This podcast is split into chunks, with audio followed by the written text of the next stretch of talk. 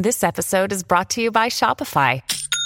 Forget the frustration of picking commerce platforms when you switch your business to Shopify, the global commerce platform that supercharges your selling wherever you sell. With Shopify, you'll harness the same intuitive features, trusted apps, and powerful analytics used by the world's leading brands. Sign up today for your $1 per month trial period at shopify.com slash tech, all lowercase. That's shopify.com slash tech.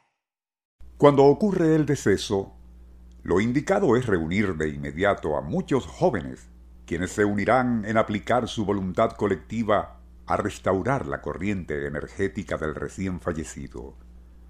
La mejor hora para hacerlo es a partir de medianoche y hasta las doce del mediodía.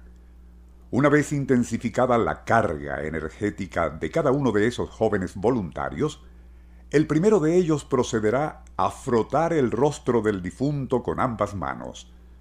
Luego la izquierda por debajo de la nuca y la derecha por todo el tórax muy lentamente por al menos diez minutos ininterrumpidos. Si todos esos jóvenes repotenciados no logran resucitar al fallecido la primera vez, José Suárez, el resucitador, aconsejaba que se repitiese el procedimiento en relevos hasta que esa corriente energética de cada quien se transfiriese al organismo inerte. Es similar a lo que ocurre cuando se transfiere por medio de cables la energía eléctrica de una batería bien cargada en un vehículo a otro cuyo acumulador se descargó. Nuestro insólito universo. Cinco minutos recorriendo nuestro mundo sorprendente. Lo descrito al inicio y que movería a risa, de no ser porque se trata de algo muy grave como es la muerte, no proviene de un relato bíblico o del medioevo, sino que tuvo lugar en España, años 70, siglo XX, y durante algún tiempo, créase o no, fue tomado en serio por muchos. Según diarios y revistas de aquellos días, el resucitador, como se le decía a José Suárez, un sencillo campesino español, residente en el número 8 de la calle Tercias en Campanillas, Málaga, hablaba y actuaba como un gañán. Pero lo que aparentemente le distinguía de tantos otros iluminados, brujos y truqueros era que cantidad de personas daban fe de su capacidad para curar e incluso rescatar a moribundos de las garras de la muerte. La primera vez que demostró aquella presunta capacidad taumatúrgica, restaurando la corriente, como él llamaba a la energía vital, fue en cierta ocasión cuando acudió con su amigo José Carrera a darse un baño en cierto pozo de la localidad. Antes habían degustado un buen almuerzo, con higos verdes de postre, y fue estando en el agua cuando a Carrera le sobrevino un síncope fulminante.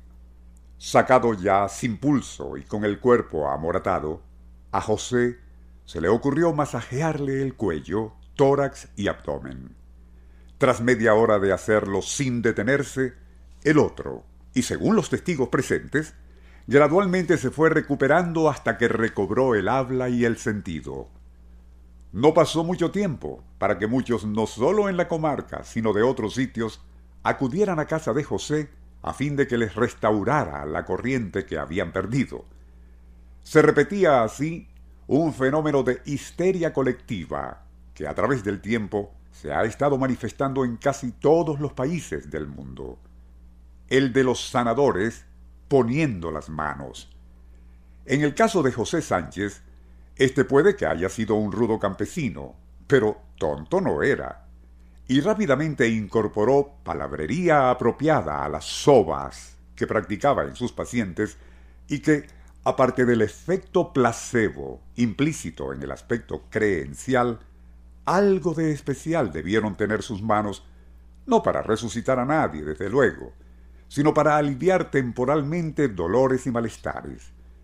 También en los años setenta, pero aquí en Venezuela, un señor de origen alemán y residente en San Diego de los Altos se hizo famoso por sus curaciones poniendo las manos sobre enfermos de males diversos.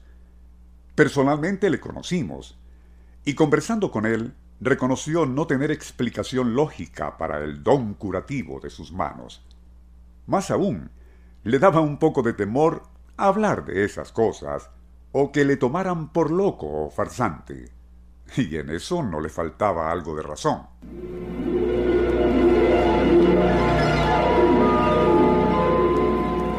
Nuestro insólito universo.